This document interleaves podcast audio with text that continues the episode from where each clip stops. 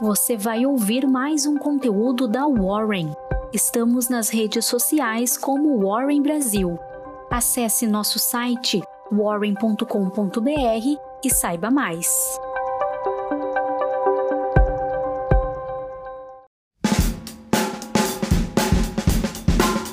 Bom dia, meu nome é Julius, eu sou da equipe de redes sociais da Warren e essa é sua Warren Call de sexta-feira, 8 de outubro. Agenda de hoje. Nos Estados Unidos, é divulgado o relatório de emprego Payroll não agrícola de setembro. No Brasil, haverá a divulgação do Índice Nacional de Preços ao Consumidor amplo de setembro. Há ainda a precificação da oferta inicial de ações da Comerc Energia. Fatos que marcaram o dia de ontem. Os pedidos de seguro-desemprego dos Estados Unidos somaram 326 mil na semana encerrada do último sábado, 2 de outubro, indicando um recuo de 38 mil solicitações frente ao dado revisado da semana anterior, para 364 mil ante 362 mil na leitura original. O consenso dos economistas era 345 mil pedidos. Assim, o resultado acima do esperado indica que a recuperação econômica dos Estados Unidos segue em curso. Os investidores aproveitaram ainda a agenda de poucos indicadores para repercutir as notícias positivas sobre um acordo no Congresso dos Estados Unidos para ampliar o teto de gastos públicos até o final do ano. O relator da proposta de emenda à Constituição dos Precatórios na comissão da Câmara destinada a analisar o tema protocolou seu aparecer à PEC.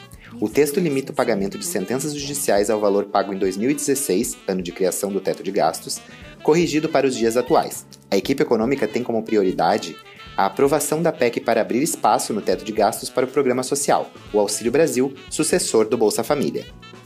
Com relação à Bolsa Brasileira, o dia de poucos indicadores e cenário externo calmo, com os investidores à espera do payroll e do IPCA, deixaram a bolsa estável. O índice encerrou em alta de 0,02% acima dos 108 mil pontos. Bancos. O Banco Iter contratou instituições financeiras para assessorarem uma reorganização societária que visa a listagem dos Estados Unidos. A proposta é que as ações do Inter seriam incorporadas pela controladora Holdfin para uma posterior listagem da Inter Platform no exterior e na B3 via BDRs. A administração diz que não é possível estimar quando a reorganização será concluída, mas ressalta que os acionistas do, do banco manterão participação proporcional na Inter Platform. O anúncio gerou uma forte alta das ações do banco, depois de algumas semanas de fortes quedas das unidades. Energia. A agência Reuters informou que a Petrobras escolheu o consórcio formado por PetroRio e Cobra como licitante principal da concessão do campo de Albacora, informa a agência Reuters citando fontes. Contudo, a PetroRio disse que não foi formalmente notificada pela estatal.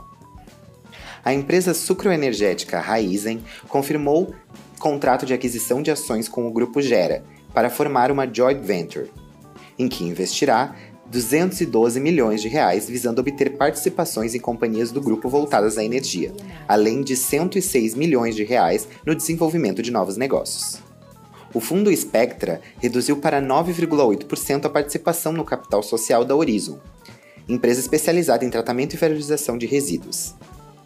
Industrial. O BNDES aprovou financiamento de 500 milhões de dólares para a Embraer, que será destinado à exportação de 24 jatos e-175, a americana SkyWest Airlines, que é a maior empresa de aviação regional do mundo. Serviço financeiro. A Modal Mais fechou contrato para aquisição de 100% da Livon, empresa no segmento de Banking as a Service, com 68 parceiros em carteira.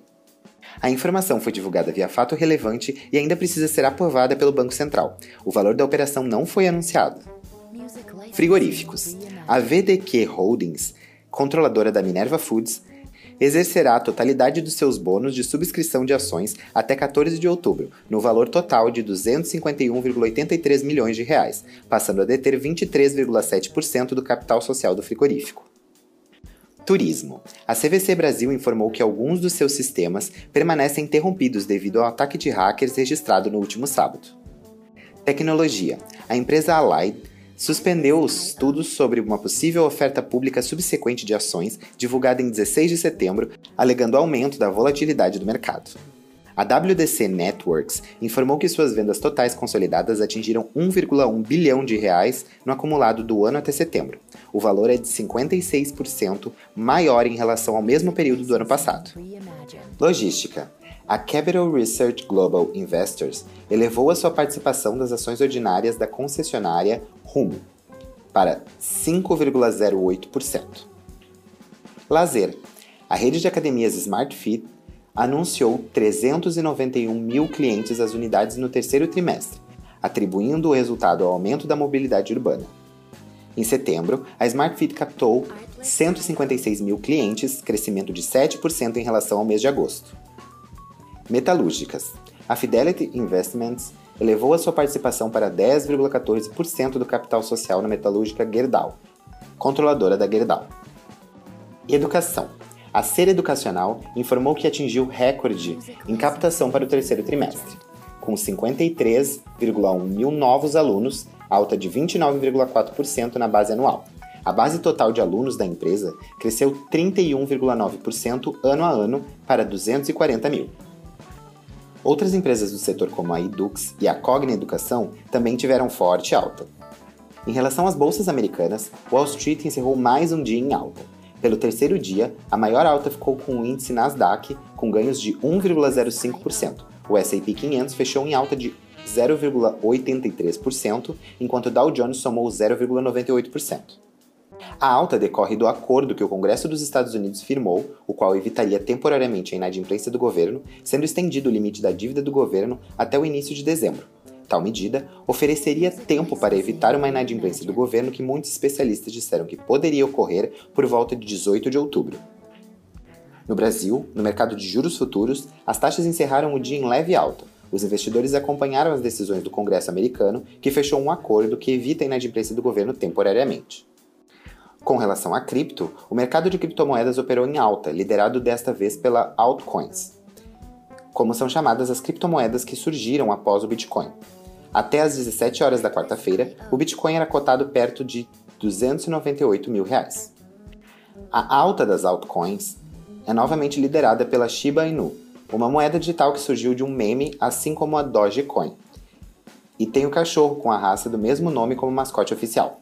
O ativo digital acumula alta de 330% apenas nos últimos 7 dias, em disparada que já o leva para próximo de sua máxima histórica. Com relação a dólar, no mercado de câmbio, o dólar avançou em relação ao real. A moeda foi impulsionada pela expectativa dos investidores com o payroll e o IPCA, encerrando o dia cotada a R$ 5,52. O DXY, índice que mede o comportamento da moeda norte-americana frente às principais divisas, fechou o dia em baixa de 0,08%. E essa foi sua Warren Call de hoje. Tenha um bom dia, muito obrigado e até a próxima!